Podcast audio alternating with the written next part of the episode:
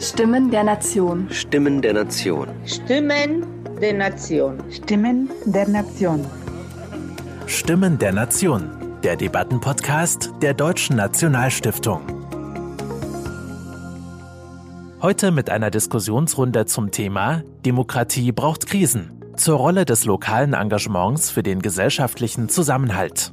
Es diskutieren Nicole Deitelhoff, Sprecherin des Forschungsinstituts Gesellschaftlicher Zusammenhalt, Sebastian Galanda, Geschäftsführer der Nebenan.de Stiftung und Heiko Goye, Chef der Staatskanzlei Mecklenburg-Vorpommern. Shelley Kupferberg moderiert das Gespräch. Diese Diskussionsrunde wurde in Zusammenarbeit mit der Nordmetall Stiftung veranstaltet. Ja, ich heiße Sie alle ganz, ganz herzlich willkommen. Und äh, auch von meiner Seite aus schon mal vielen, vielen Dank für die vielen sehr, sehr guten Anmerkungen und Fragen, die Sie im Vorfeld dieser Veranstaltung bei der Anmeldung schon mit eingebracht haben. Und ich werde mir Mühe geben, die Aspekte, die Ihnen auf dem Herzen liegen, auch einzubringen in unser Podium. Ja, in Zeiten der Corona-Pandemie, da spüren wir ja einerseits einen ganz starken Zusammenhalt in unserer Gesellschaft und gleichzeitig steigt eben auch die Unzufriedenheit mit den Einschränkungen unseres alltäglichen alltäglichen Lebens, vermischt sich auch zunehmend mit populistischen Botschaften, mit Verschwörungserzählungen. Und man fragt sich schon, was bedeutet diese Entwicklung für unsere Demokratie? Vor welchen Problemen stehen engagierte und zivilgesellschaftliche AkteurInnen um den Zusammenhalt in unserem Land, in unserer Gesellschaft zu stärken. Wie können Politik und Zivilgesellschaft diese Herausforderungen auch gemeinsam bewältigen. Das sind die Themen unseres heutigen Gesprächs. Sie wurden schon ein wenig technisch instruiert, dass Sie unter dem Hashtag Engagement für Zusammenhalt auf Twitter gerne auch weiterhin fortlaufend Ihre Anmerkungen, Impulse und Fragen zum Thema mit einbringen können und heute selbstverständlich auch im Chat. Wir zeichnen im Übrigen diese Veranstaltung in Bild und Ton auf und äh, werden die Aufzeichnung dann in den Medien der Nordmetall Stiftung und der Deutschen Nationalstiftung veröffentlichen, veröffentlichen. Wer damit nicht einverstanden ist, ist herzlich eingeladen, weiterhin zugeschaltet zu bleiben und einfach seinen Namen oder ihren Namen zu anonymisieren und das Bild auszuschalten.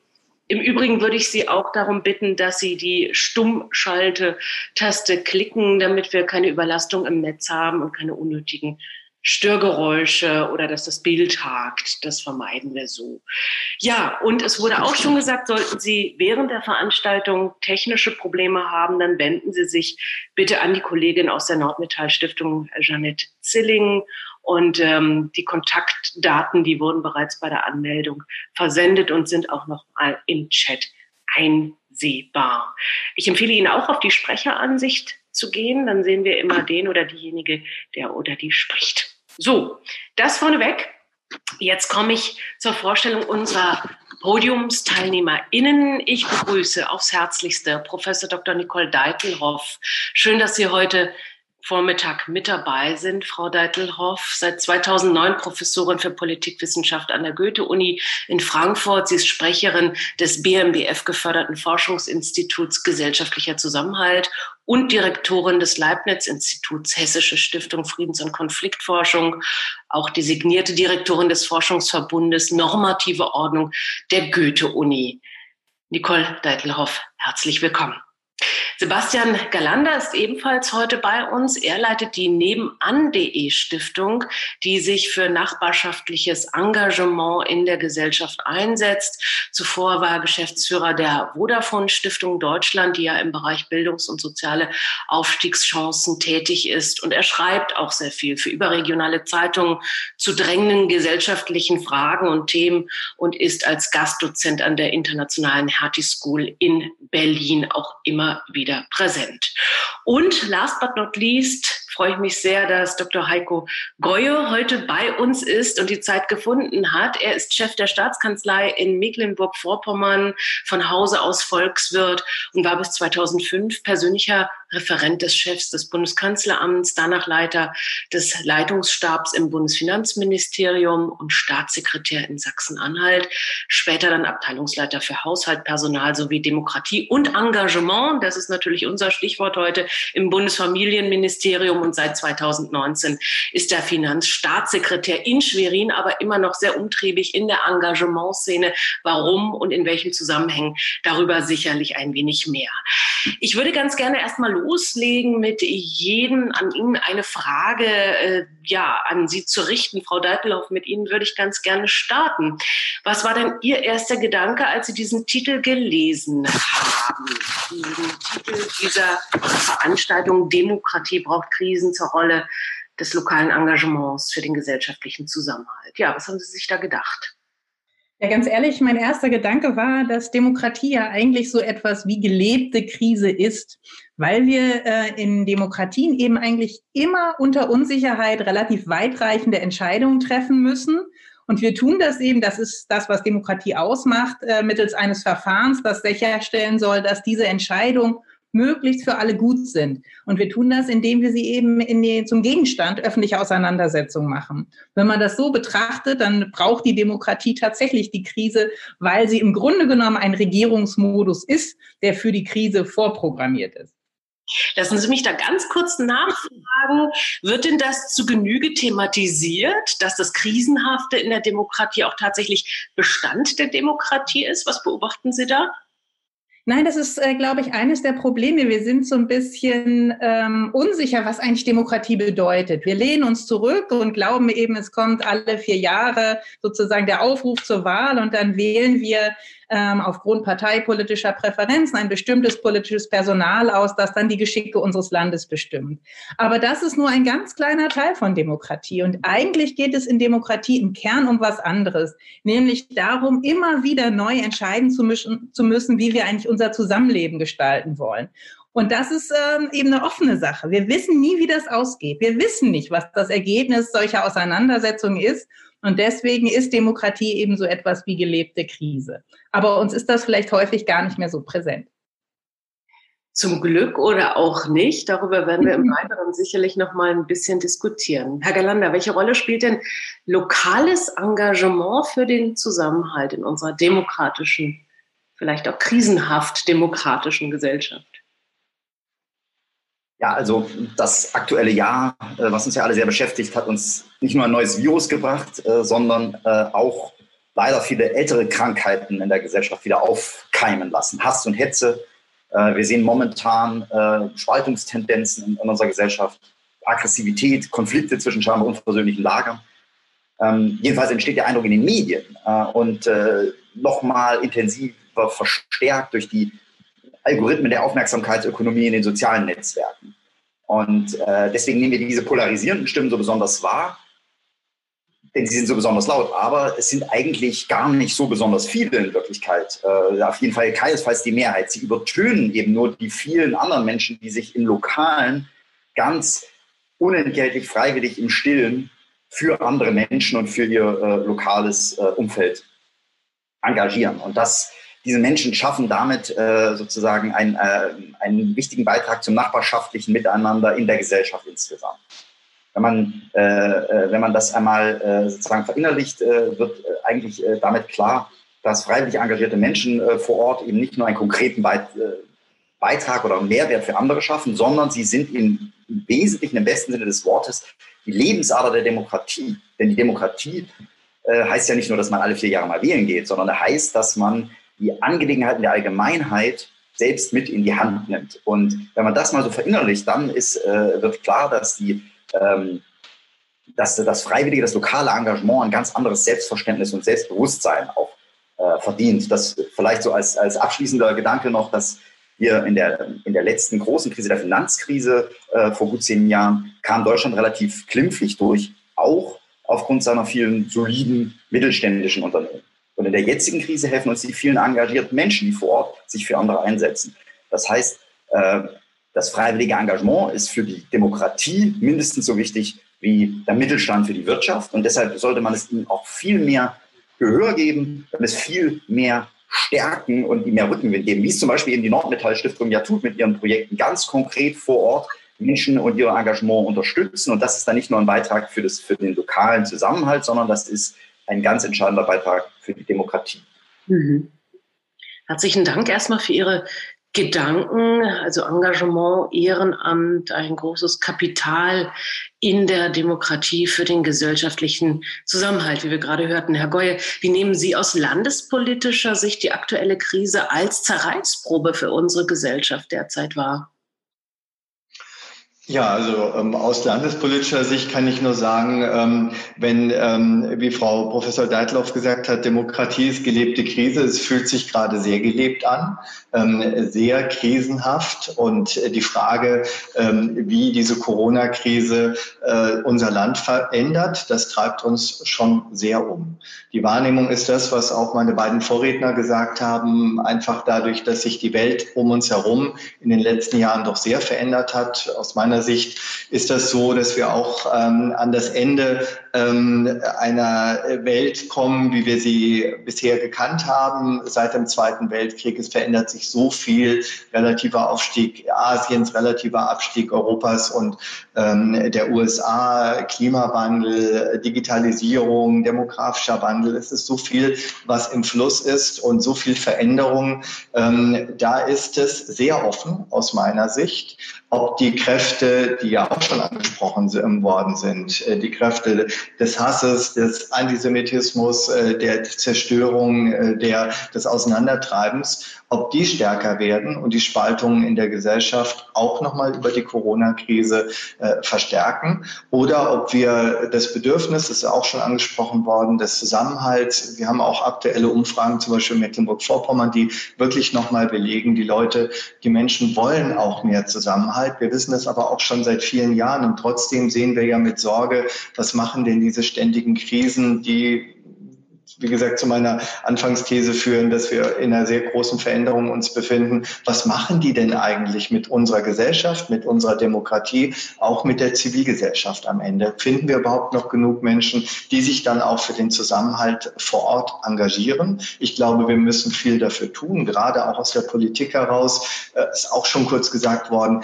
Demokratie ist auf keinen Fall sowas, alle vier Jahre einmal wählen können, gehen ähm, können. Ich sehe da auch sehr die Notwendigkeit aus der Politik heraus, dass wir viel mehr Angebote machen des Austauschs und des Dialogs. Das bleibt natürlich jetzt gerade auch in der Corona-Krise. Sie wissen, ich möchte Ihnen gar nicht erzählen, was das für ein Arbeitsalltag in den Verwaltungen, in den Ministerien, in solchen Staatskanzleien oder gar im Bundeskanzleramt ist. Wir haben dauernd Schalten, wo wir überlegen, wie wir diese Krise bewältigen ähm, und viel zu wenig Zeit und Kraft, sowas wie jetzt hier gerade zu machen, in den Austausch, in den Dialog zu gehen. Ich glaube aber, das wird immer drängender dringender und immer wichtiger, um die Kräfte zu stärken für den Zusammenhalt. Weil ehrlich gesagt, ähm, ich habe es ja geschluckt, als ich diese Überschrift gesehen habe. Diese Grundthese ähm, ist ja noch nicht mal mit dem Fragezeichen, aber sie ist gut, dass sie jetzt gestellt wird, weil wir sind leider doch seit vielen, vielen Jahren ja doch immer wieder in irgendwelchen Krisen.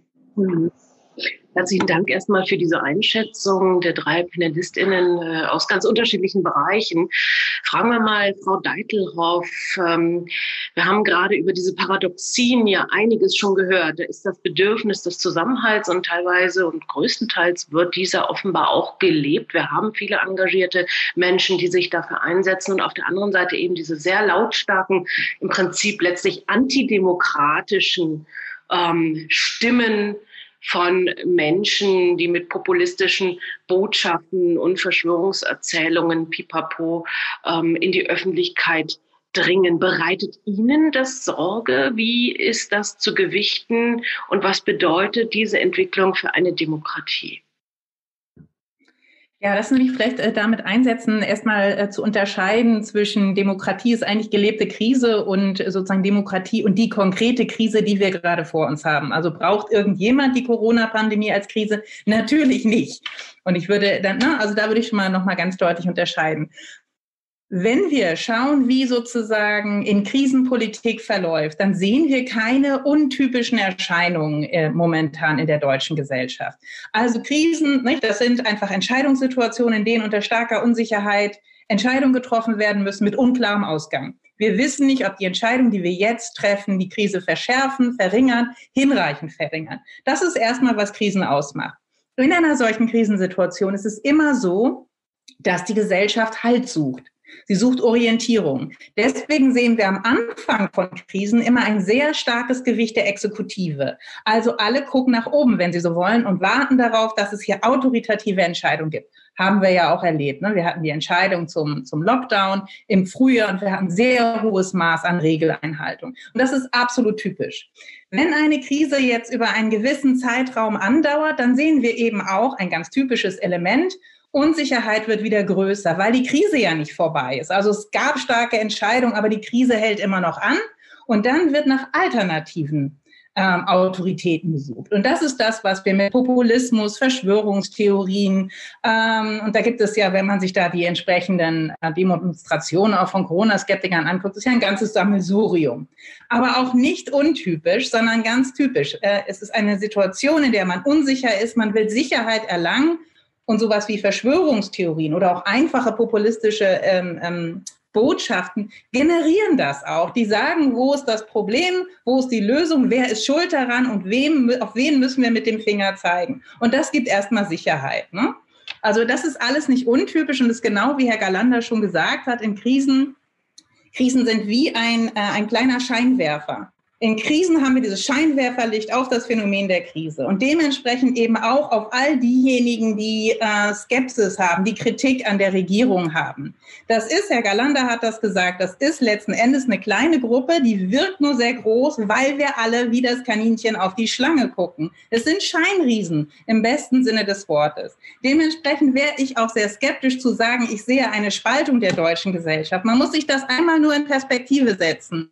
In der US-Gesellschaft sprechen wir von einer gespaltenen Gesellschaft. Warum ist das so? Weil wir da eine Gesellschaft erleben, in der es kaum mehr möglich ist, sich in gemeinsamen Institutionen zu bewegen, wo das gegenseitige Misstrauen, man muss leider schon sagen, die Verachtung füreinander so stark geworden ist, dass man nicht einmal mehr zum Beispiel Beziehungen romantischer Natur zwischen den unterschiedlichen Lagern tolerieren würde und so weiter und so fort. In der deutschen Gesellschaft haben wir das nicht.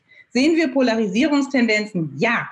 Aber nochmal, das ist an den Rändern ein Phänomen, absolut typisch für Krisen. Worum es jetzt geht in dieser Situation ist, dass wir das, was gerade auch aufkommt und aufbricht, die Kritik nehmen, bündeln und in die Öffentlichkeit stellen. Das heißt, die Parlamente brauchen jetzt wieder mehr Rechte, die müssen mehr beteiligt werden, damit wir Auseinandersetzungen wirklich führen können und nicht nur auf den Corona-Demos, sondern wir brauchen die wieder in der Mitte unserer Gesellschaft. Und dann ist für unsere Demokratie keinerlei Sorge äh, sozusagen zu stellen, sondern zu sagen, sie ist lebendig und sie verhält sich genauso, wie wir es von einer Demokratie erwarten sollten.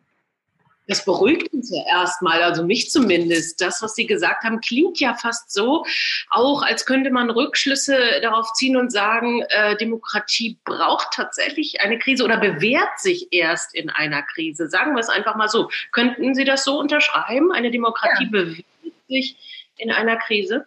Das tut sie. Ähm, in der Krise bemerken wir ja wieder, worum es geht. Und in der Krise kommt eben genau das, was Demokratien ausmacht, zur Geltung.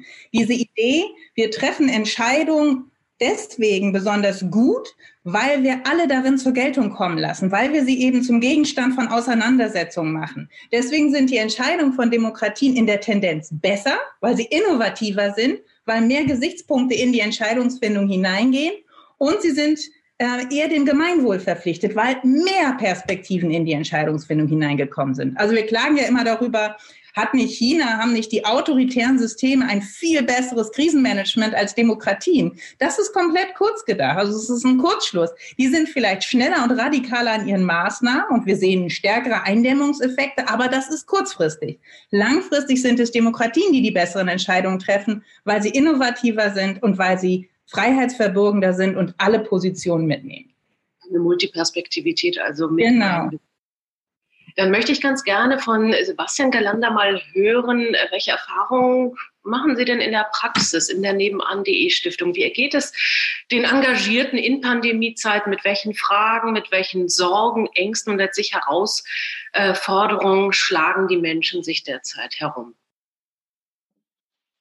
Also, das ist, äh, kann man gleich ganz praktisch äh, daran sehen, dass äh, wir vergeben einmal im Jahr den äh, Deutschen Nachbarschaftspreis, um äh, Engagement in der Nachbarschaft für andere äh, auszuzeichnen, zu würdigen und das Engagement, was dort ist, bekannt zu machen. Und ich gebe es zu, ich hatte in diesem Jahr ein bisschen Angst, dass wir vielleicht gar nicht genug Bewerbungen bekommen aufgrund der Corona-Krise.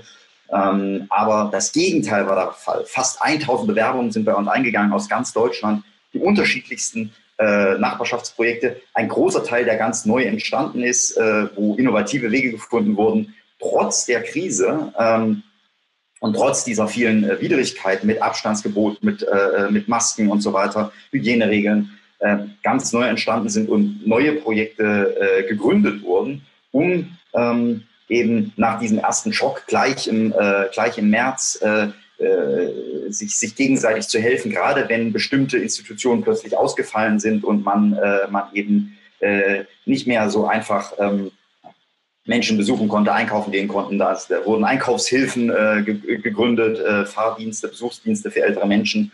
Und es war eher sozusagen eine, eine Welle von Solidarität, die da entstanden ist, die, die wir gesehen haben und die wir jetzt natürlich auch versuchen wollen, zu stärken und auch über die Krise hinauszutragen. Denn wir hatten ja auch schon vor der eigentlichen Krise bestimmte ähm, gesellschaftliche Probleme, wie zum Beispiel die zunehmende Einsamkeit von älteren Menschen, äh, die jetzt natürlich noch mal stärker äh, hervorgekommen ist. Und wir haben aber jetzt gesehen, es gibt Möglichkeiten, diesen zu begegnen, also ähm, durch, äh, durch, kleine, äh, durch kleine Aufmerksamkeiten in der Nachbarschaft mal nach dem anderen schauen, den Einkauf übernehmen. Und genau äh, das wäre ja jetzt natürlich schön zu hoffen, dass sich das äh, auch weiterträgt über die Krise hinaus bestätigt. Also die Pandemie wird vielleicht auch den Blick nochmal geschärft, äh, in den eigenen Reihen zu schauen, wie geht's eigentlich meinem Nebenan im wahrsten Sinne des Wortes. Auch das vielleicht ein Positiveffekt aus diesem Spotlight-Phänomen, das uns Frau Deitelhoff schon ein bisschen geschildert hat.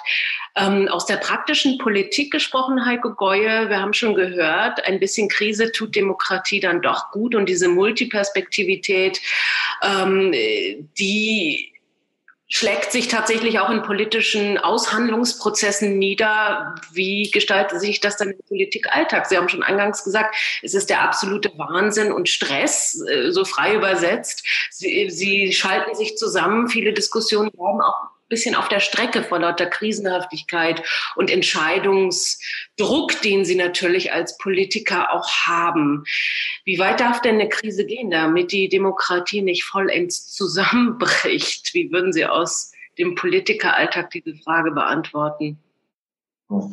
Ja, wenn Sie es auf die konkrete Krise ziehen, dann darf die jetzt nicht mehr so lange gehen. Wir brauchen schon bald mal ähm, Hoffnung. Wir brauchen wirklich Hoffnung in Richtung, dass ein Impfstoff da ist, dass diese Krise auch irgendwann mal beendet ist. Ähm, Krisen äh, sind schon wichtig, das gebe ich zu, weil sie auch die Möglichkeit eines Pfadwechsels ähm, beinhalten. Also dass die eingetretenen Pfade, in denen wir uns entwickelt haben, Wachstumspfade, äh, gesellschaftliche Pfade, dass sie nochmal hinterfragen gefragt werden, dass ähm, wir mussten jetzt unglaublich viel Geld aufnehmen für ein kleines Bundesland Mecklenburg-Vorpommern ähm, äh, mit einem äh, Haushalt von, von rund 10 Milliarden Euro pro Jahr mussten jetzt fast drei Milliarden Euro zusätzliche Schulden aufnehmen. Äh, Geld, das wir dann aber auch investieren wollen, um gestärkt aus der Krise herauszukommen. Das ist auch eine Chance, es ist keine Frage.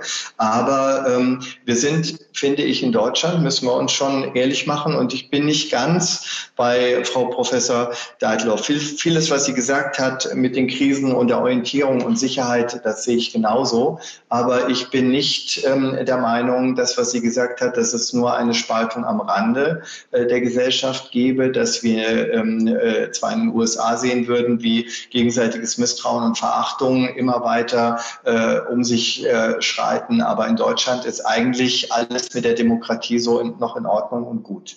Das sehe ich leider nicht so. Das sehe ich spätestens seit Thüringen nicht mehr so, aber ehrlich gesagt habe ich das auch früher schon so gesehen. Wenn sozusagen Extremisten, ich meine, der Spiegel oder, glaube ich, haben gefragt, kommen jetzt, also äh, sind jetzt die Altparteien äh, die Ränder und die neuen Parteien wie die AfD ähm, die Mitte?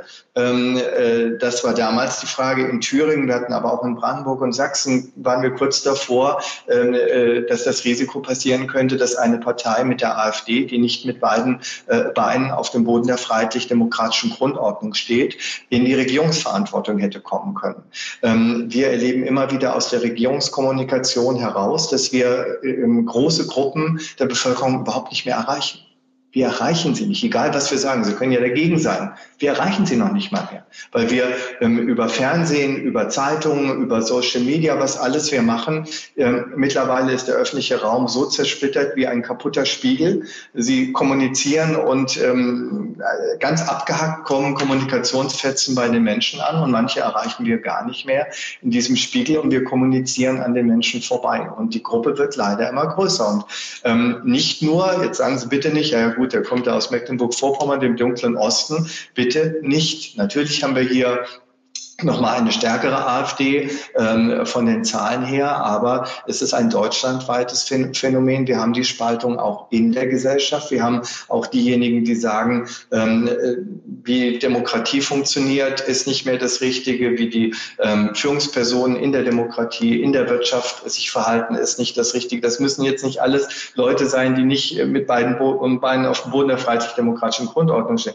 Es, ähm, es gibt äh, äh, die Kritik, es gibt die schwächer gewordenen Institutionen. Wir dürfen uns nichts vormachen. Wir sind doch noch, wir wissen doch überhaupt nicht, wie eine digitale Demokratie eigentlich wirklich funktioniert also ich mache mir da nichts vor. Diese ganzen Verschwörungstheorien haben jetzt gerade nochmal besondere Konjunktur in der Pandemiekrise, aber sie gab es doch auch davor schon. Und diesen Hass und Hetze in, ähm, im, im Digitalen. Wir haben gedacht, die Digitalisierung ist ein tolles demokratisches Instrument, weil es ermöglicht uns allen in den Austausch zu treten und sehr basisdemokratisch unsere Gesellschaft, unsere Politik weiterzuentwickeln. So hat es aber, so funktioniert es leider nicht. Und wir sind noch gar nicht so ähm, in der Weiterentwicklung unserer Demokratie, dass digitale Beteiligung und ehrwürdige, altehrwürdige Institutionen gleichermaßen funktionieren. Und äh, nochmal ähm, abschließend, dann können auch die anderen wieder reden, in diesen Krisen ist auch ein weiteres Problem oder in diesen Übergangszeiten, wir sind in einer totalen Übergangszeit, die Ungleichgewichte, die Unsicherheit, das hat ähm, ist hier betont worden, ist natürlich da aber auch Unordnung, ähm, Ungleichzeitigkeiten, Ungleichgewichte, ähm, die große Geschwindigkeit der Veränderung. Also wir haben doch auch reale Effekte, dass ähm, in diesen Krisen einzelne Branchen, einzelne Unternehmen, einzelne ähm, Investoren sehr viel Geld machen und andere unglaublich kämpfen, dass sie überhaupt noch ihre Existenz erhalten können. Die kämpfen um ihre Existenz. Ich rede ja dauernd mit Leuten, die wirklich ähm, nicht wissen, ob sie im nächsten Jahr Jahr noch wirklich ähm, am Markt mit ihrem Unternehmen. Das haben wir gleichzeitig. Also diese, diese vollkommen ungleichgewichten Entwicklungen, die sind gleichzeitig da. Und für uns als Demokraten, für uns aus der Politik heraus, wo wir versuchen, alle mitzunehmen, den Zusammenhalt zu organisieren, wo wir total darauf angewiesen sind, auf eine starke Zivilgesellschaft, das treibt uns unglaublich um. Und das, ich nehme das schon als, als Kampf der Kräfte wahr, der Kräfte, die er ähm, in Richtung neue Autoritäten und äh, nach außen streben und die Kräfte, ähm, die ich immer noch in der Mehrheit sehe, da gebe ich, das sehe ich auch so, die den Zusammenhalt wollen. Aber ähm, wir hatten schon mal 20er Jahre, ähm, nämlich im letzten Jahrhundert in unserem Land, die am Ende auch nicht gut ausgegangen sind. Mhm. Wir nicht hoffen. Das waren sehr, sehr viele sehr wichtige Themen, die Sie gerade angesprochen haben. Ich weiß, wir haben ganz viele Wortmeldungen dazu. Und bevor Nicole Deitelhoff vielleicht uns das noch mal ein bisschen einordnet, vor allem die Frage, warum erreichen wir denn viele Menschen offenbar nicht mehr, möchte ich gerne verbinden mit einigen Bemerkungen aus dem Chat beziehungsweise Fragen. Einmal wird tatsächlich hier an Herrn Geuer noch mal ganz äh, speziell gerichtet die Frage, was glauben Sie, wieso Sie die Menschen nicht mehr erreichen? Von Daniel Bockmeier.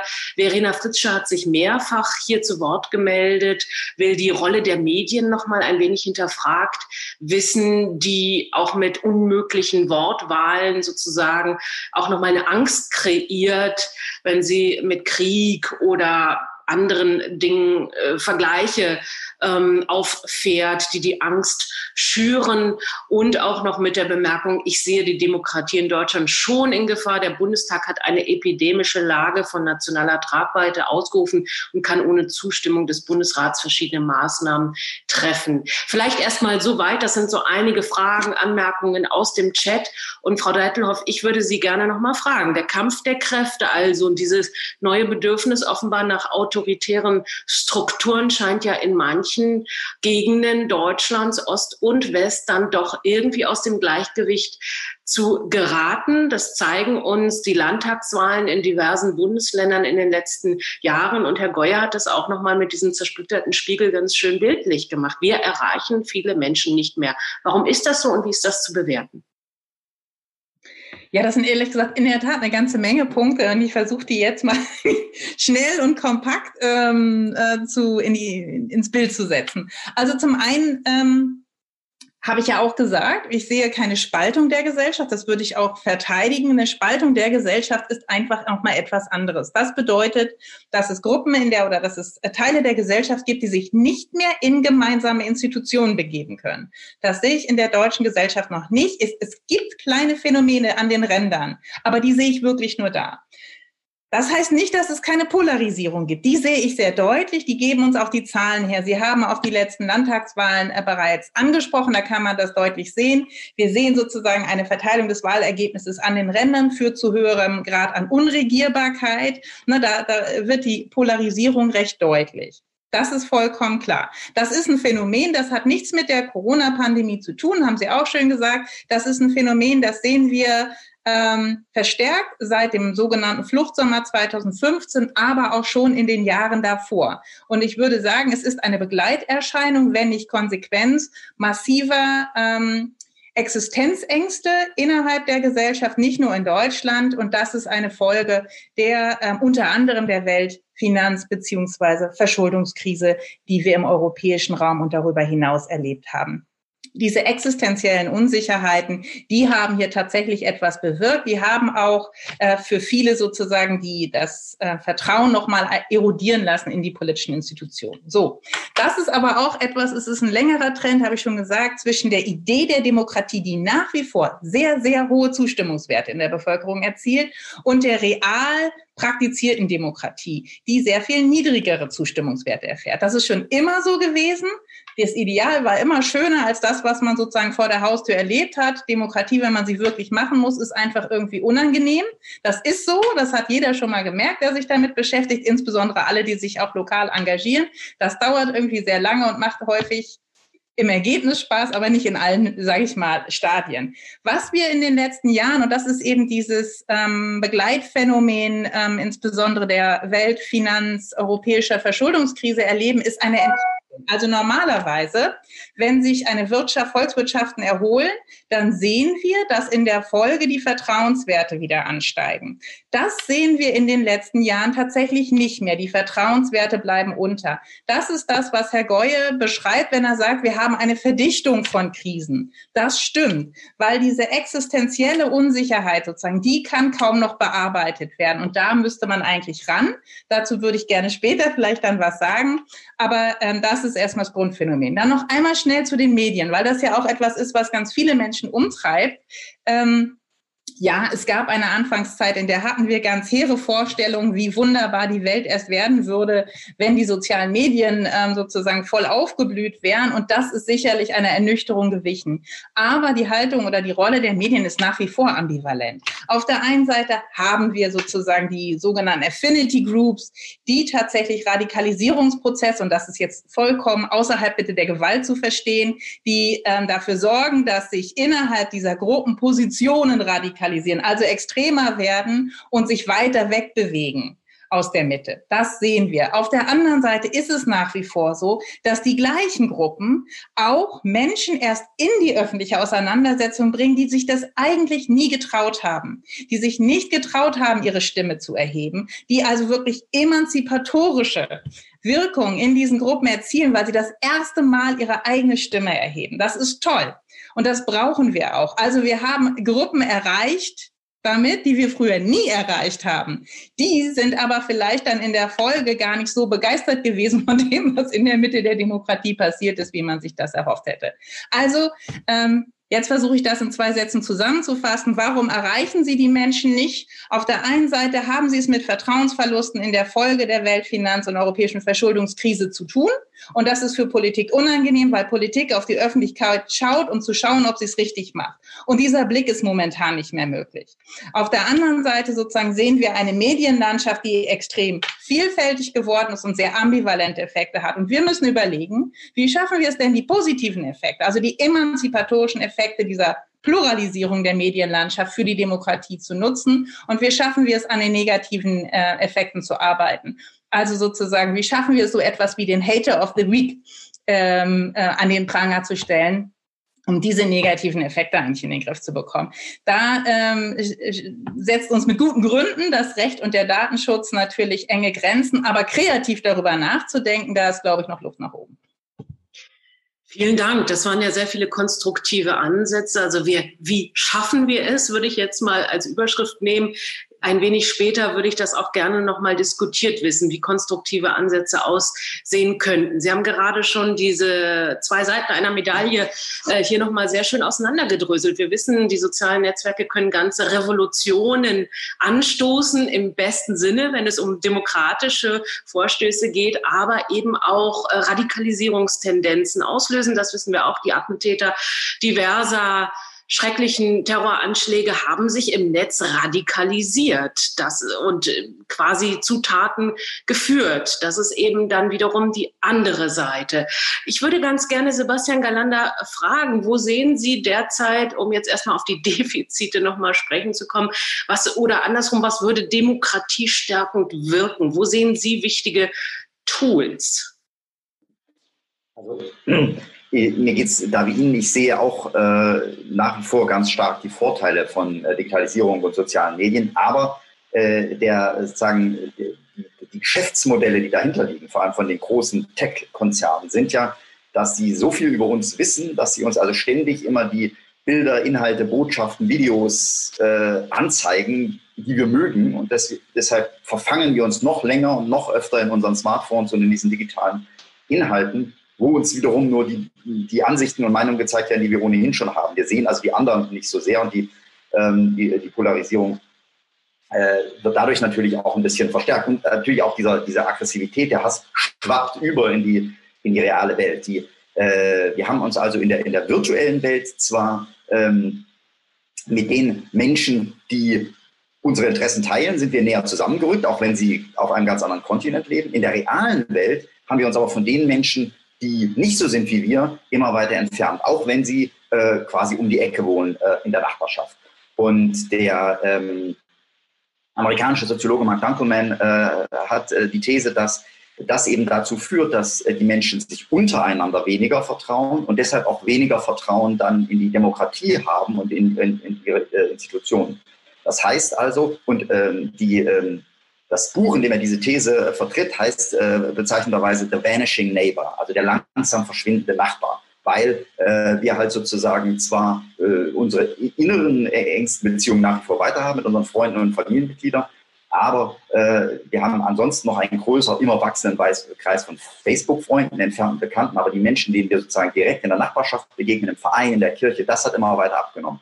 Und deshalb ist äh, in meinen Augen die Herausforderung nun darin, äh, diesen innere, diesen, diesen, diesen mittleren Kreis dieser Menschen, die wir, die vielleicht nicht so sind wie wir, aber mit denen wir doch irgendwie äh, etwas teilen in unserer Nachbarschaft, äh, ähm, wieder zusammenzubringen. Und, da, und die, die, äh, Herausforderung besteht dafür, wie, wie, kann man das vielleicht nutzen, auch digitale Tools äh, dafür, ähm, dafür anzuwenden. Und das ist zum Beispiel das, was wir in unserer Arbeit immer versuchen, ähm, durch einen ganz niedrigschwelligen Ansatz über digitale Medien dazu aufzurufen, sich mit den Menschen in seiner Nachbarschaft einfach mal sein Nachbarschaftsfest äh, zu treffen oder kleine Nachbarschaftshilfsaktionen zu machen, die dann auch wieder zu analogen Begegnungen führen.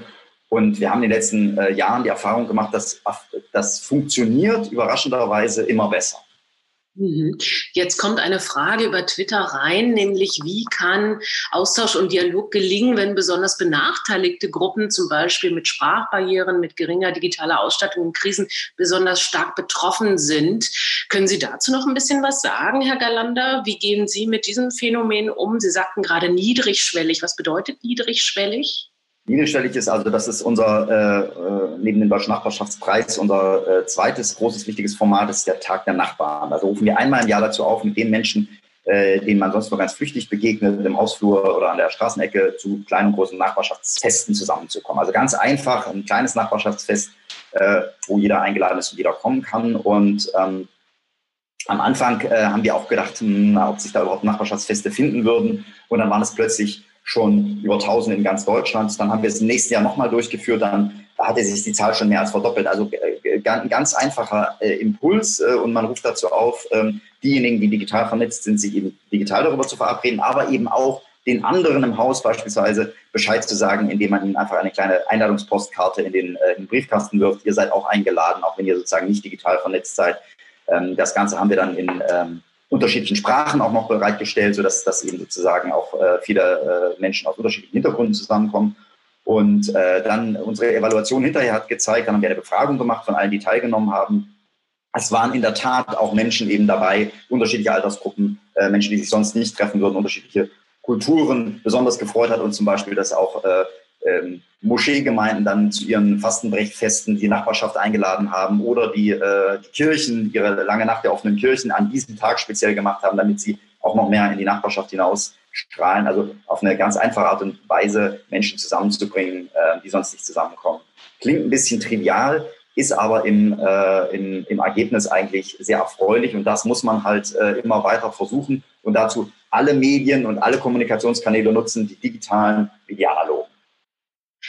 Und äh, das versprüht offenbar ein Flair des Nachahmungspotenzials im allerbesten Sinne. Toll, wie schnell das sozusagen sich potenziert, fast so schnell wie das Coronavirus, nach dem, was Sie jetzt gerade geschildert haben. Das ist natürlich ein bisschen sarkastisch, aber das äh, ist natürlich eine ganz erfreuliche Nachricht, dass sowas so gut funktioniert. Ähm, Herr Goye, Sie fördern in Mecklenburg-Vorpommern äh, das zivilgesellschaftliche Engagement und das Ehrenamt. Mecklenburg-Vorpommern ist im Übrigen auch der Sitz der neuen Ehrenamtsstiftung Stiftung des Bundes. Ihre Chefin, Ministerpräsidentin Manuela Schwesig, hat sich das Thema ja ganz oben auf die Fahnen geschrieben. Warum setzen Sie so sehr darauf und äh, mit welchen Ergebnissen? Was können Sie denn bisher schon darüber berichten aus Ihrem Bundesland? Ja, wir sind natürlich sehr stolz darauf, dass die Bundesengagementstiftung nach Mecklenburg-Vorpommern, nach Neustrelitz gekommen ist. Und es zeigt sich auch schon, wir hatten äh, gestern erste Stiftungsratssitzung konstituierende und äh, ich durfte die Ministerpräsidentin Malu Dreyer vertreten. Das ist, sehen Sie mal, wie gut der Föderalismus funktioniert. Ich bin der Vertreter äh, der rheinland-pfälzischen Ministerpräsidentin da im Stiftungsrat. Ähm, die, die mich ein bisschen kennen und wissen, wie die Vorgeschichte auch dieser Stiftung ist, können sich vorstellen, wie glücklich ich darüber bin.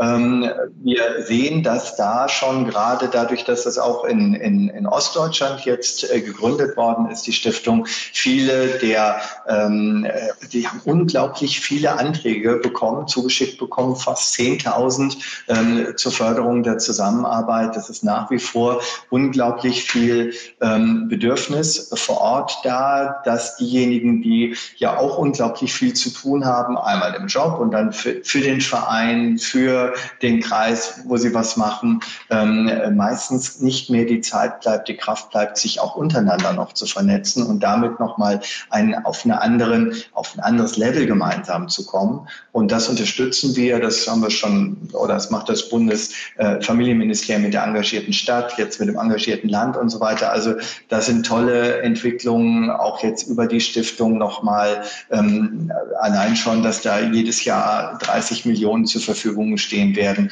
der Service auch groß gesprochen wird. Und also ich glaube, das ist eine gute Entwicklung. Da ist mal eine richtig gute Entwicklung, aus der vieles sich ähm, entstehen kann. Wir fördern in Mecklenburg-Vorpommern, wir haben selber eine Ehrenamtsstiftung, vier oder fünf Bundesländer haben sowas. Wir sind da sehr mit zufrieden. Ähm, Jan Holze, der jetzt äh, Geschäftsführer der Bundesengagementstiftung ist, der war unser, unser ähm, toller Geschäftsführer. Die haben da richtig toll schon etwas was aufgebaut, gerade auch für die kleinen ähm, Initiativen, für die kleinen Vereine da nochmal mit zu unterstützen.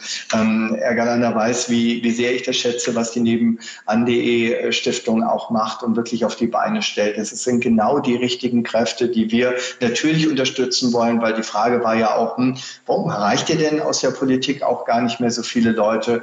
Ganz wichtig ist für uns eben über Zivilgesellschaft, Stärkung der Zivilgesellschaft. Das ist für uns auch ein Beitrag für Demokratie. Das heißt tun, ob dann die Partei, für die ich stehe, besser dasteht oder anderes, gar nicht, sondern das ist wirklich ein aktiver Beitrag für den Zusammenhalt im Land auch im Bundesland. Das ist für uns, nochmal, ich habe Umfragen liegen, die Leute wollen das auch unbedingt, dass mehr Zusammenhalt da ist. Und ich habe gesehen im, im, im Chat, dass eben auch gefragt wird, warum ich denn glaube, dass wir auch gar nicht mehr so ähm, die Leute erreichen und was da eigentlich passiert. Ähm, Vieles hat auch Frau Professor Deitloff gesagt, ähm, was ich auch total äh, ähm, nachvollziehen und genauso sehe, diese Orientierungslosigkeit, aber auch diese Ängste, die da sind. Ähm, diese Polarisierung entsteht, glaube ich, ganz zentral daraus, dass diese Existenzängste, Abstiegsängste da sind in ganz vielen Bereichen der Mittelschicht, dass in den Bereichen, die noch nicht zur Mittelschicht gehören, das Gefühl ist, total abgehängt zu sein. Sie können machen, was sie wollen. Sie kriegen auch überall über die Medien ähm, äh, das Bild gespiegelt, wie andere ähm, Schichten der Gesellschaft leben und ähm, ähm, sich verhalten. Und ein wesentlicher Bestandteil ist, glaube ich, auch nochmal, ähm, was eng mit Polarisierung und in, also wenn man so unterscheidet, wie Frau Deitloff das gemacht hat, kann ich total nachvollziehen mit Polarisierung und Spaltung. Es trägt dazu bei, diese Spezialisierung und Versäulung, die ich in der Gesellschaft wahnsinnig wahrnehme. Die Leute, die in der Politik arbeiten, die in der Wirtschaft arbeiten, im, im, im, im Kulturbereich arbeiten, ähm, jeder arbeitet in seiner Säule. Und dieses, dass man mal irgendwie die Säulen wechselt, das hat total abgenommen in den letzten Jahren und Jahrzehnten. Das merkt man aber übrigens ja auch bei jedem Job, den man macht. Also was ich höre, was weiß ich von Rechtsanwälten zum Beispiel, müssen sich immer mehr in Details rein spezialisieren. Das gilt für alle anderen Berufsgruppen auch. Die Spezialisierung wird gefordert und da ist man dann wirklich der Fachexperte oder die Fachexpertin und die anderen Bereiche kann man schlechter mehr überblicken. Also will sagen, diese, diese gemeinsame Basis, die wir eigentlich ja alle miteinander haben, unsere Gesellschaft und das gegenseitige Verständnis, nimmt auch deswegen ab, weil wir immer mehr uns in spezialisierten Bereichen bewegen und dieser Wechsel, man ist zum Beispiel mal in der Wirtschaft, man ist in der Politik, dann ist man vielleicht im Kulturbereich, in anderen Bereichen, in den Medien, die kritischen Fragen auch nach den Medien habe ich auch gehört. Ähm, dieser Wechsel findet immer weniger statt und die Medien spitzen zu. Das ist nach wie vor der Versuch der Medien zu überleben durch Zuspitzung. Ob das die richtige Strategie ist, weiß ich nicht, aber ich, wenn ich in den Medien verantwortlich wäre, würde ich mich auch schwer tun vor dem Hintergrund, dass das Wirtschaftsmodell der klassischen Medien nicht mehr funktioniert in der digitalen Gesellschaft. Da sehe ich das gleiche Problem, was ich vorhin gesagt habe, mit Digitalisierung. Die ist großartig, die ist toll, ich würde sie nicht missen wollen, aber wir wissen aus der Politik nach wie vor noch nicht, wie wir richtig produktiv, konstruktiv, gut damit umgehen können, mit dem, was Digitalisierung an, an Chancen bietet und die Chancen sind riesig. Wie gesagt, ich will die nicht missen, bloß nicht, aber es sind eben auch Risiken damit verbunden. Und in den Medien, in klassischen, traditionellen Medien ist es genauso. Ähm, das ist schwierig, da ein, ein, ein Überlebensmodell für die klassischen Medien zu finden, das tatsächlich auch funktionieren wird. Und die, die sind eben auch in einer Dauerkrise seit vielen Jahren. Daraus erklärt sich dann auch manches, wo wir vielleicht gemeinsam alle auch manches in den Medien kritisch sehen. Hm. Wir haben hier wieder einige Fragen im Chat, die werde ich auch gleich aufgreifen. Vorher, Frau Deitelhoff, äh, was würde denn demokratiestärkend wirken? Kann man es wirklich so auf diese Formel bringen? Geht es den Menschen gut? Sind sie offener für Demokratie? Geht es den Menschen, sagen wir mal, angstbehaftet?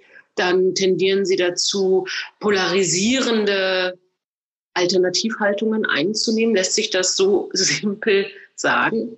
Mhm. Es ist weniger, es hat nichts mit ökonomischem Wohlstand zu tun oder zumindest nicht primär. Es ist äh, Sicherheit ist das äh, Stichwort hier tatsächlich. Also wir, wir kennen sehr arme Gesellschaften, wenn wir jetzt mal sozusagen über ökonomischen Wohlstand sprechen, die dennoch sozusagen sehr hohe Zusammenhaltswerte haben und in denen sozusagen kaum Polarisierung stattfindet. Ähm, es geht eher darum, ob äh, die Einzelnen das Gefühl haben, dass sie sicher sind, dass ihre Existenz nicht bedroht ist. Und ich glaube, das ist so ein bisschen ins Rutschen geraten. Und natürlich auch, wenn Sie sich nochmal an Debatten erinnern, wenn äh, große Bankenhäuser systemrelevant sind, aber kleine Familien vielleicht nicht die Kredite laufen haben. Das sind so die, die Verunsicherungen, die entstanden sind, die wir schlecht bearbeitet haben.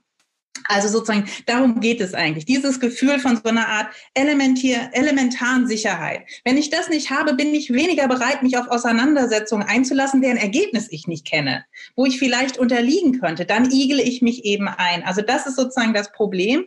Und da kann man schon an verschiedenen Bereichen was machen. Also im Grunde genommen haben wir auch in dieser Debatte ja immer zwei zunächst mal entgegengesetzte Phänomene besprochen. Das eine ist, und das kam ganz viel, wenn wir über Spaltung gesprochen haben, ist diese Verrohung von Auseinandersetzung, Verachtung, Hass. Äh, und das andere war aber die Abnahme von Auseinandersetzungen. Haben wir auch ganz viel gehört. Der Nachbar, ne? the, vanishing neighbor. Ähm, und äh, ich würde sagen, obwohl die entgegengesetzt aussehen, sind sie in der Tat das Gleiche. Bei beiden handelt es sich um ein Zurückweichen vor der Auseinandersetzung. Zum einen, weil wir es gar nicht mehr gewohnt sind. Die Verrohung, die wir wahrnehmen, ist auch ein Ausdruck davon, dass wir nicht mehr wissen, wie man eigentlich richtig streitet. Und deswegen sind wir sehr, sehr abwehrend.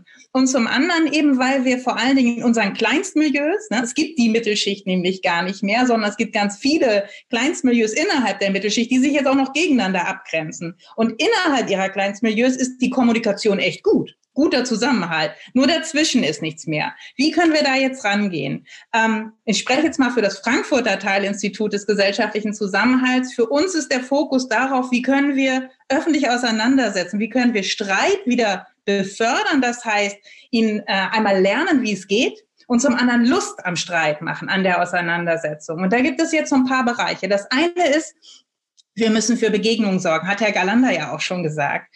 Da geht es um die Möblierung des öffentlichen Raumes, komischer Begriff.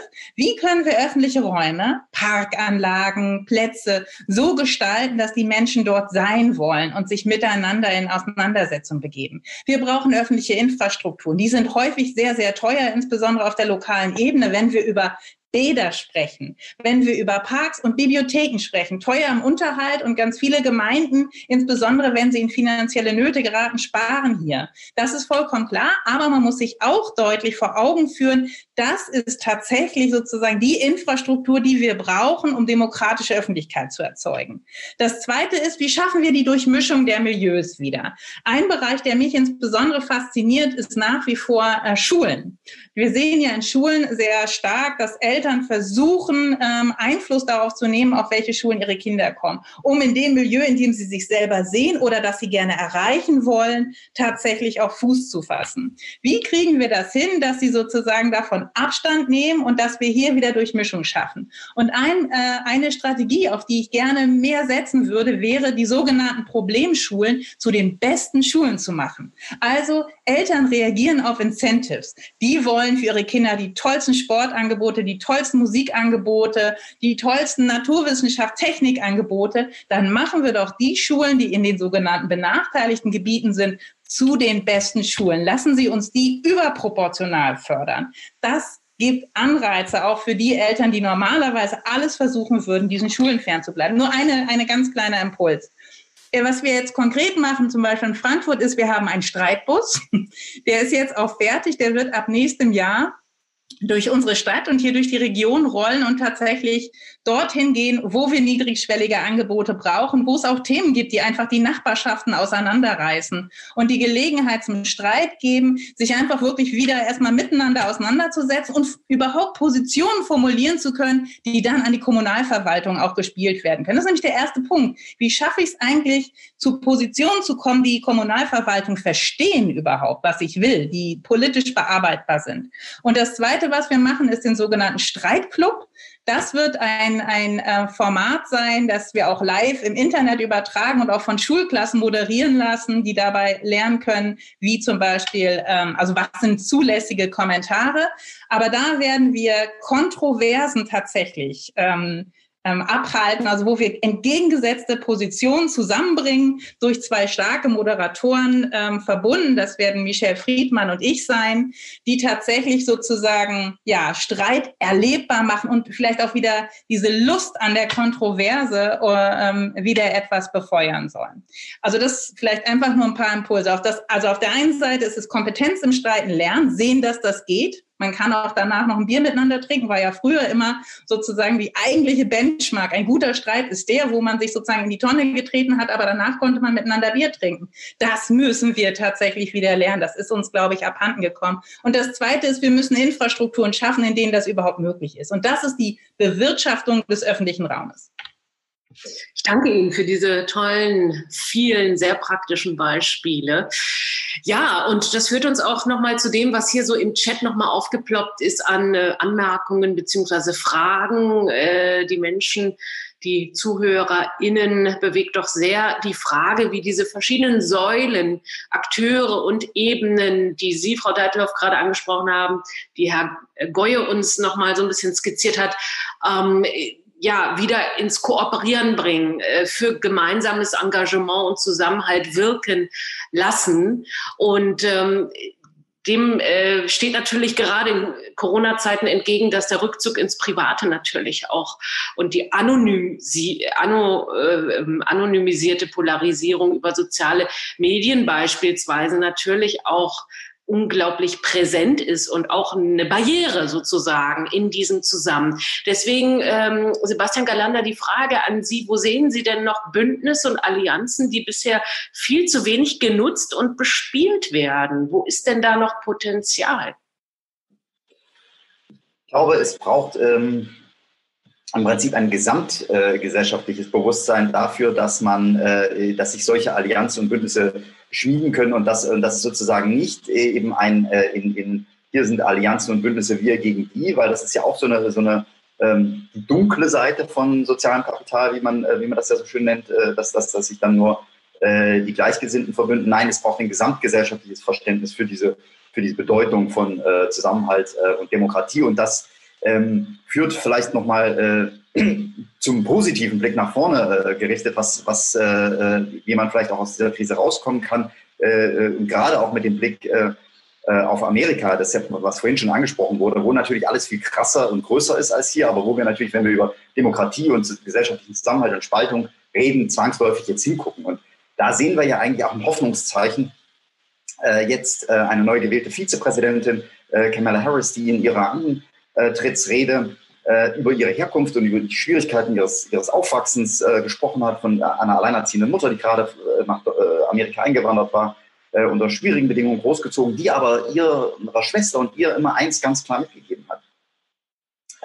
Dass sozusagen das anderen helfen und sich für die Gemeinschaft einsetzen, ist das, was dem Leben eigentlich Sinn und ein großes Ziel gibt. Und daraus leitet sie dann in ihrer Rede ab, warum das jetzt auch so wichtig ist, um Amerika wieder zusammenzubringen, äh, wirklich vor Ort und äh, in, in, äh, alle müssen mit anpacken und jetzt wieder sozusagen äh, äh, sich nicht auf die Gegensätzlichkeiten zu konzentrieren, sondern das, was uns verbindet und sich einzusetzen. Und, äh, und so, ein, so ein Gegennarrativ gegen dieses die, bisherige Spaltungsrhetorik der letzten vier Jahre, das ist es, äh, was, was glaube ich jetzt äh, da herausscheint und was, glaube ich, wichtig ist, um nach vorne zu gehen und was uns äh, vielleicht auch ähm, in Deutschland, glaube ich, äh, helfen würde.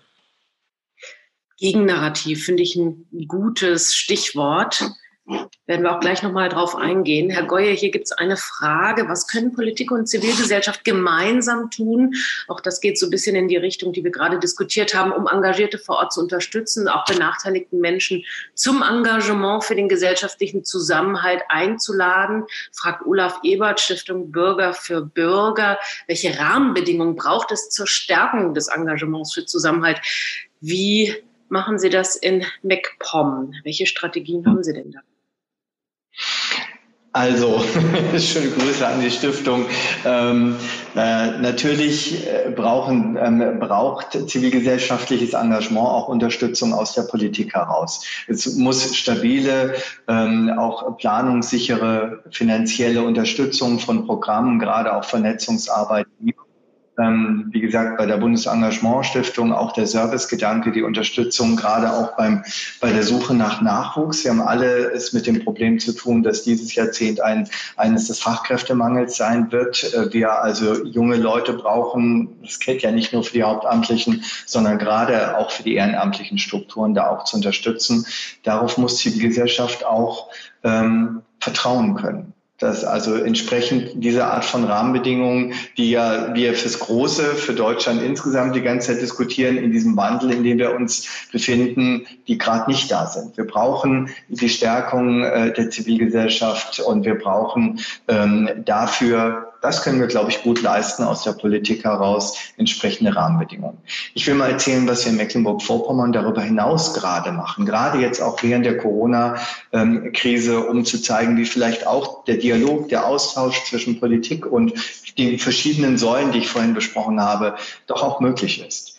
Wir haben mitten in der Krise jetzt den MV Zukunftsrat gegründet. Da sind 49 Persönlichkeiten ähm, aus dem Land ähm, mit drin. Nicht nur aus dem Land, manche auch aus Hamburg und Berlin, aber die meisten aus dem Land und zwar aus ganz verschiedenen ähm, beruflichen Kontexten. Und zwar nur eins wichtig, es sind nicht die üblichen Verbandsvertreter, es sind eben gerade nicht aus den Gewerkschaften, aus den Arbeitgeberverbänden und so weiter, der Bauernverband, die, mit denen wir sowieso immer im institutionellen Dialog sind. Das ist ja quasi immanent in der Politik angelegt, in der Demokratie angelegt, sondern die darüber hinaus aktiven, die, die das Land auch voranbringen können. Mit denen diskutieren wir jetzt, hatten eigentlich gedacht, schöne Vor-Ort-Termine, dann auch mit Bürgerinnen und Bürgern. Naja, das halt jetzt auch wieder Videoschalten. Aber mit denen diskutieren wir anhand von ähm, konkreten Themengebieten, wie wir aus den Stärken und auch den Schwächen, die wir in MV haben, etwas herausmachen können. Also den Stärken zum Beispiel, dass wir Tourismusland Nummer eins sind in Deutschland, wissen die meisten gar nicht. Bei uns kommen die meisten Touristen mehr als nach Bayern. Wir sind Ökostromproduzent Nummer eins in Deutschland. Bei uns wird am meisten Ökostrom in ganz Deutschland produziert. Wir sind ähm, das Land mit den meisten Naturparks, Naturparkland Nummer eins. Wir haben eine ganz starke Gesundheitswirtschaft. Also ich glaube, daraus wird schon ein Cluster deutlich, den wir bedienen können. Wir haben aber gleichzeitig auch die niedrigsten Durchschnitt Durchschnittslöhne in ganz Deutschland. Und die Leute vergleichen sich natürlich mit anderen Gruppen, mit anderen Regionen, ist also nicht gut. Von daher sind wir unglaublich interessiert an einem Technologiepfadwechsel, weg von einer Industrie, die carbonisiert funktioniert, die also Umwelt äh, verschmutzt, hin zu einer sauberen Industrie, einer klimafreundlichen, klimaneutralen Industrie. Wir sehen ganz große Möglichkeiten in grünen Wasserstofftechnologie. Da wollen wir hin, da fragen wir, was sollen wir denn machen und diskutieren das mit denen. Und wir machen das gleichzeitig mit den Bürgerinnen und Bürgern. Und jetzt kommt Digitalisierung wieder rein über eine digitale Plattform. Das, die wird ab Dezember freigeschaltet, wo wir dann auch im Chat uns austauschen, diskutieren. Ähm, die, die aktiv sind, die mitmachen wollen, die erreichen wir gut. Ähm, ich bleibe leider noch mal bei dem Thema, die, die eben nicht aktiv, das ist halt leider ein Geben und Nehmen. Demokratie aus der, auf dem Sofa funktioniert leider nicht. Mitmachangebote, da sind wir gefordert, aber die dann auch zu nutzen, da sind natürlich die Engagierten gefordert. Ähm, wir bieten es auf jeden Fall an aus MV. Ich glaube, diese Krise, die ist so fundamental und die schneidet so ein und sie ist überall in Deutschland, überall in Europa, überall auf der Welt da.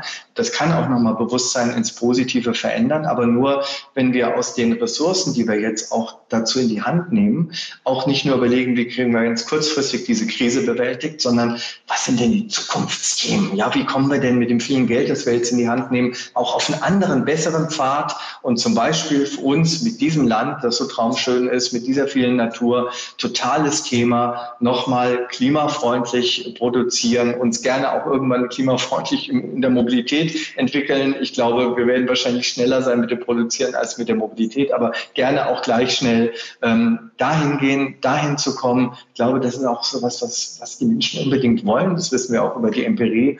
Das könnte auch mit Hoffnung geben und mit so vielleicht eine gemeinsame, ja, Vision hört sich immer großartig an, aber doch Orientierung über ein Ziel, wo wir gemeinsam mit hinwollen und wo von dem, wenn es gut läuft, auch alle was haben können. Wir sprechen jetzt von Perspektiven. Das ist natürlich auch noch ein Thema, was uns hier ganz äh, stark angehen sollte in der Diskussion. Noch ein Nachschub. Danke erstmal, Herr Goye, zu dem, was uns Frau Deitelhoff vorhin auseinandergesetzt hat. Die Lust am Diskutieren. Hier wird nochmal gefragt, wie kann sichergestellt werden, dass Streit und kontroverse Diskussionen wieder gestärkt und gefördert werden, ohne dass dabei gleichzeitig Diskriminierung, Hassrede und Ausschlüsse reproduziert werden von der Stiftung Mercator. Ich denke, Spielregeln ist auch ein ganz wichtiges Stichwort in diesem Zusammenhang. Auf die muss man sich vorher einigen, damit so ein Streit dann auch gelingt und nicht nach hinten losgeht, um dann später das Bier, das Gemeinsame zu trinken. Ich und das aber zu ermöglichen, dass Bier zusammen trinken kann. Das müssen wir wieder ermöglichen. Das ja, geht das im Moment gar nicht. Das wollen wir wieder ermöglichen. Ende. Das dürfen wir nicht vergessen. Es darf auch die Apfelschorle sein. Auf die Perspektiven möchte ich gerne noch mal eingehen, denn äh, mit denen verhält sich leider nicht ganz so einfach, wie Sie, Herr Goye, das gerade so geschildert haben. Natürlich wünschen wir uns das, aber es gibt doch sehr viele Kontradiktionen, auch gesellschaftlich diskutierte, zum Beispiel in Tourismus, Gastro, Hotellerie derzeit in Pandemiezeiten, die Kultur, die sagt, das ist uns nicht transparent genug, wie Entscheidungen gefällt werden, auf welcher Grundlage, was jetzt zum Teilhaben, zum Partizipieren wichtige Rolle spielt gesellschaftlich auf ganz unterschiedlichen Levels. Nicole Deitelhoff, wie beobachten Sie das denn derzeit? Müsste sich da unsere demokratische Verfasstheit in der Politik noch ein bisschen mehr anstrengen, um wirklich diese Entscheidungen auch so zu kommunizieren, dass sie nachvollzogen werden können? Fehlt da was? Also äh, Krisenmanagement und Entscheidungen, Krisen ist ja immer ein Fahren auf Sicht. Das darf man einfach nicht übersehen. Das heißt sozusagen, man trifft Entscheidungen und dann lernt man. Und wir lernen alle leider gerade mit. Und das ist irgendwie auch eine unschöne Erfahrung, wenn man einfach mitbekommt, dass Politik nur noch einen ganz kleinen Hauch schlauer ist sozusagen als die einzelne Bürgerin und der einzelne Bürger. Und so ist es aber gerade. Also die Politik lernt jedes Mal. Das heißt, es braucht eben ein, ein erkleckliches Ausmaß an ähm, Zutrauen. Und das sehen wir gerade. Irgendjemand hat da auch schon mal in den Chat geschrieben. Wir sehen ja, dass die Vertrauenswerte gerade enorm hoch sind. Wobei, muss man auch sagen, in den letzten zwei Wochen sehen wir leichte Abnahme. Nichtsdestoweniger, deswegen unterstütze ich es auch zu sagen, dass wir jetzt die Parlamente stärken müssen in ihrer Rolle. Jetzt müssen sozusagen diese Entscheidungen mehr hinterfragt werden. Denn auch wenn wir in einer Situation sind, gerade die durchaus ernst ist, wenn wir uns die Infektionslage angucken, sind wir gleichzeitig aber vom Gesamtkrisenmanagement betrachtet in einer Normalisierung der Krise. Und diese Normalisierung der Krise, also wo, wo ähm, die Maßnahmen schon eine ganze Weile in Kraft sind und zur Routine geworden sind, das ist die Phase, in der jetzt Parlament, in der die Debatte zünden muss, in der sozusagen alles hinterfragt werden können muss. Und das muss jetzt einfach mehr Raum bekommen. Deswegen in der Tat zum Beispiel im Bereich der Gastronomie, im Bereich Kultur. Taxis sollten wir nicht vergessen, ist auch ein ganz wichtiger Bereich. Die hängen da nämlich direkt dran. Da müssen jetzt Zahlen auf den Tisch gelegt werden. Wie hoch sind denn sozusagen die ähm, Infektionsvorkommen in diesem Bereich? Und rechtfertigt das sozusagen die weitere Schließung? Oder wie müssen wir anpassen. Das muss einfach viel deutlicher vor Augen stehen der Öffentlichkeit, denjenigen, die betroffen sind, dass diese Entscheidungen tatsächlich rücknehmbar sind, veränderbar sind und durch sie und ihre Vertreter veränderbar sind. Ich finde es unglaublich spannend, was hier alles angebracht wird. Es wurden schon ganz viele wichtige Aspekte genannt. Leider müssen wir so langsam die Schlussrunde einläuten, aber ich glaube, viele äh, konstruktive Ansätze wurden hier schon äh, ins in die Runde geworfen. Ganz zum Schluss aber nochmal an alle PanelistInnen die Frage, welchen Wunsch wollen Sie uns, unseren Gästen mit auf den Weg geben? Was können wir aus dieser krisenhaften Zeit mitnehmen für die Zukunft? Einiges ist schon gefallen. Dennoch, vielleicht gibt es einige Ergänzungen. Sebastian Galander, was würden Sie sich denn wünschen? Äh, also, ähm, ich glaube, man hat äh, gesehen, zum einen, äh, an dem, was Frau Professorin Deitelhoff alles ausgeführt hat, wie wichtig ist es eigentlich, dass wir viel mehr auch wissen und lernen über diesen Bereich. Also Forschung, äh, äh, dass das in diesem Bereich äh, auch weiter gestärkt wird, das ist, glaube ich, extrem wichtig. Deswegen ist es gut, dass es jetzt dieses, äh, dieses gesellschaftliche, dieses, dieses Verbund-Forschungsinstitut gibt, denn das ist ein so wichtiges Thema für die Zukunftsfähigkeit unserer Gesellschaft. Das brauchen wir viel mehr.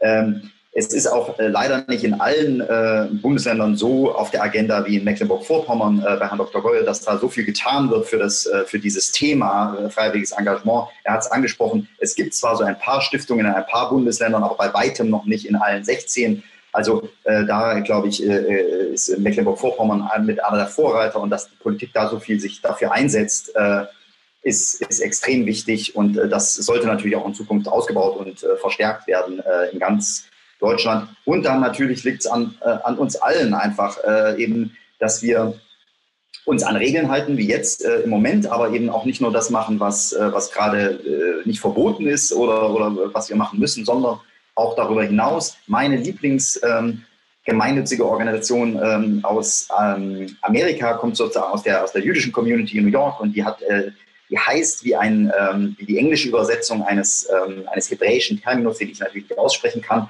aber der übersetzt heißt, dass man die Welt ein kleines bisschen besser hinterlassen soll, als man sie vorgefunden hat. Und dementsprechend heißt die Organisation Repair the World, also reparier die Welt. Und die macht ganz viele kleine Angebote, wie man das im täglichen, äh, auch von jungen Leuten äh, machen kann, um diesen, um diesen Gedanken äh, einfach immer wieder in die Gesellschaft zu tragen und da auch äh, einen kleinen Anschub und Formate zu finden und das auch in die Öffentlichkeit zu tragen und zu zeigen, dass es eigentlich auch was Tolles ist, was Cooles und das macht Spaß und äh, gibt eben äh, Identität und, äh, und, äh, und Sinn im Leben, wie es Kamala Harris ja so schön zusammengefasst hat.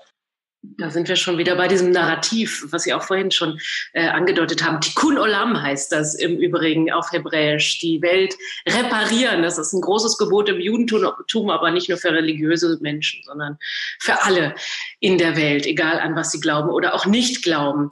Ähm, Herr Goye, welchen Wunsch würden Sie uns mit auf den Weg geben? Vielleicht auch nochmal anknüpfen an dieses Narrativ. Was brauchen wir denn für eine Erzählung? Also ich würde mir wünschen, dass, ähm, die Hoff dass wir es hinbekommen, ähm, jetzt auch über die Erfahrung der Krise und wenn wir dann ähm, hoffentlich irgendwann auch durch die Krise sind in der Rückschau, dass äh, wir sehen, das, was wir gemacht haben und was daraus an Folgeentwicklungen entstanden ist, dass die Hoffnungen, die Ängste überwiegen. Das fände ich toll, weil das würde uns ähm, äh, für die Zukunft, glaube ich, allen helfen, dass die Kräfte des Zusammenhalts gestärkt werden. Und äh, dafür konkret würde ich mir wünschen, dass die ähm, ja, dieses Rausschubsen aus den gewohnten Pfaden, das wir jetzt in den letzten Jahren ja schon auch vor dieser Corona-Krise erlebt haben, dass wir das jetzt nutzen, auch durch die Krise, die vielen Gelder, die dafür in die Hand genommen werden, dass wir tatsächlich auch den Pfadwechsel nutzen und dazu beitragen, zu mehr Hoffnung. Ähm, und vielleicht noch etwas weiteres passiert, was ich allerdings schon ehrlich gesagt seit den Zeiten der Agenda 2010 vermisse, nämlich dieses ähm, äh, in Deutschland auch mehr nochmal zu gucken, dass bei aller Kritik und allem, was bei uns nicht so gut läuft, was bei den Kommunikationen vielleicht nicht so gut läuft oder bei dem Einbinden von Parlament oder woanders, wo man Kritik üben kann und muss und wo wir es auch weitermachen müssen, dass wir doch relativ gesehen, verglichen jetzt mit den anderen europäischen Ländern oder gar den USA, ähm, jetzt nach wie vor besser durch die Krise gekommen sind. Und wenn das bis zum Ende so sein sollte, vielleicht da auch nochmal ich würde mir das wünschen, dass Kraft daraus geschöpft wird, mit den Ängsten, die da sind, besser umgehen zu können, weil ich sehe, dass wir weiter in einer sehr dynamischen Phase des Wandels uns bewegen, weltweit. Es verändert sich so viel Großes weltweit, so viel, so viel große Trends, dass wir darauf jetzt zum Teil auch nur reagieren können. Und wenn wir ähm, selbst sicherer in dem, was wir können und was wir sind und wer wir sind, ähm, damit umgehen könnten, bin ich mir sehr sicher, wenn wir das gelänge, dass dann eben die Hoffnung und das, was wir gemeinsam schaffen können, das überwiegt, wo die Ängste auch weiter da sein werden. Wir werden die nicht wegbekommen und wir werden weiter Ungleichgewichte, Ungleichzeitigkeiten haben, weiter viel Politikaufgabe, aber das wäre der Wunsch, den ich habe. Herzlichen Dank dafür, Nicole Deitelhoff.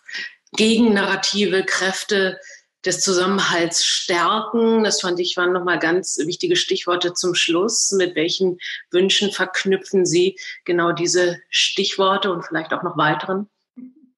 Ich glaube, ähm, ich verknüpfe das tatsächlich damit, streiten Sie wieder mehr. Das wäre sozusagen der Appell, der von meiner Seite käme. Nutzen Sie die Auseinandersetzung. Machen Sie sich klar, dass Demokratie jeden Tag neu gewonnen, neu begründet werden will. Und Sie können das nur tun, indem Sie eben streiten. Und tun Sie das nicht, indem Sie sozusagen Ressentiments zum Besten geben, sondern tun Sie das, indem Sie Empathie walten lassen. Seien Sie hart in der Sache, aber trinken Sie danach eine Apfelschorle. genau.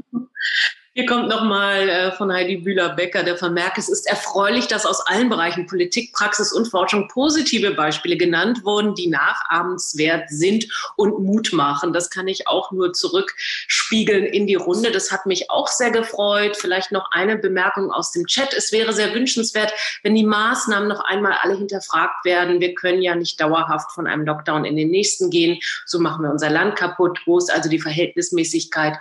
Das muss immer wieder hinter hinterfragt und ausdiskutiert werden, geht auch in die Richtung, die Frau Deitelhoff uns skizziert hat. Eine Demokratie lebt also von dieser ständigen Diskussion, dem Aushandlungsprozess und dem kultivierten Streiten samt Bier und Apfelschorle. Ich gebe zu, ist nicht ganz einfach mit äh, Menschen, die eben ja der freiheitlichen Demokratie sich offenbar nicht ganz verpflichtet fühlen und die wir wollen nichts hier verschönen oder verklären, ja dann doch ähm, auch in diesem Land zu finden sind. Ich danke Ihnen sehr dennoch für diese konstruktive Diskussion, wünsche uns, dass wir die alle noch ein bisschen fortführen. Vielen Dank, Frau Deitelhoff, vielen Dank, Herr Galanda, vielen Dank, Herr Goye, dass Sie sich die Zeit genommen haben für diesen spannenden Austausch. Vielen Dank auch an Sie, liebes virtuelles Publikum, die Sie so viele wichtige, tolle Anmerkungen und Fragen hier in den Chat geschrieben haben und schon vorab uns haben zukommen lassen.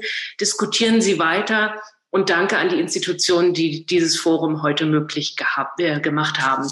Und jetzt übergebe ich auch für das Schlusswort an Agatha Klaus von der Deutschen Nationalstiftung. Auf Wiedersehen und alles Gute Ihnen. Bleiben Sie gesund. Das war Stimmen der Nation, der Debattenpodcast der Deutschen Nationalstiftung. Weitere Informationen zur Arbeit der Stiftung erhalten Sie unter www.nationalstiftung.de.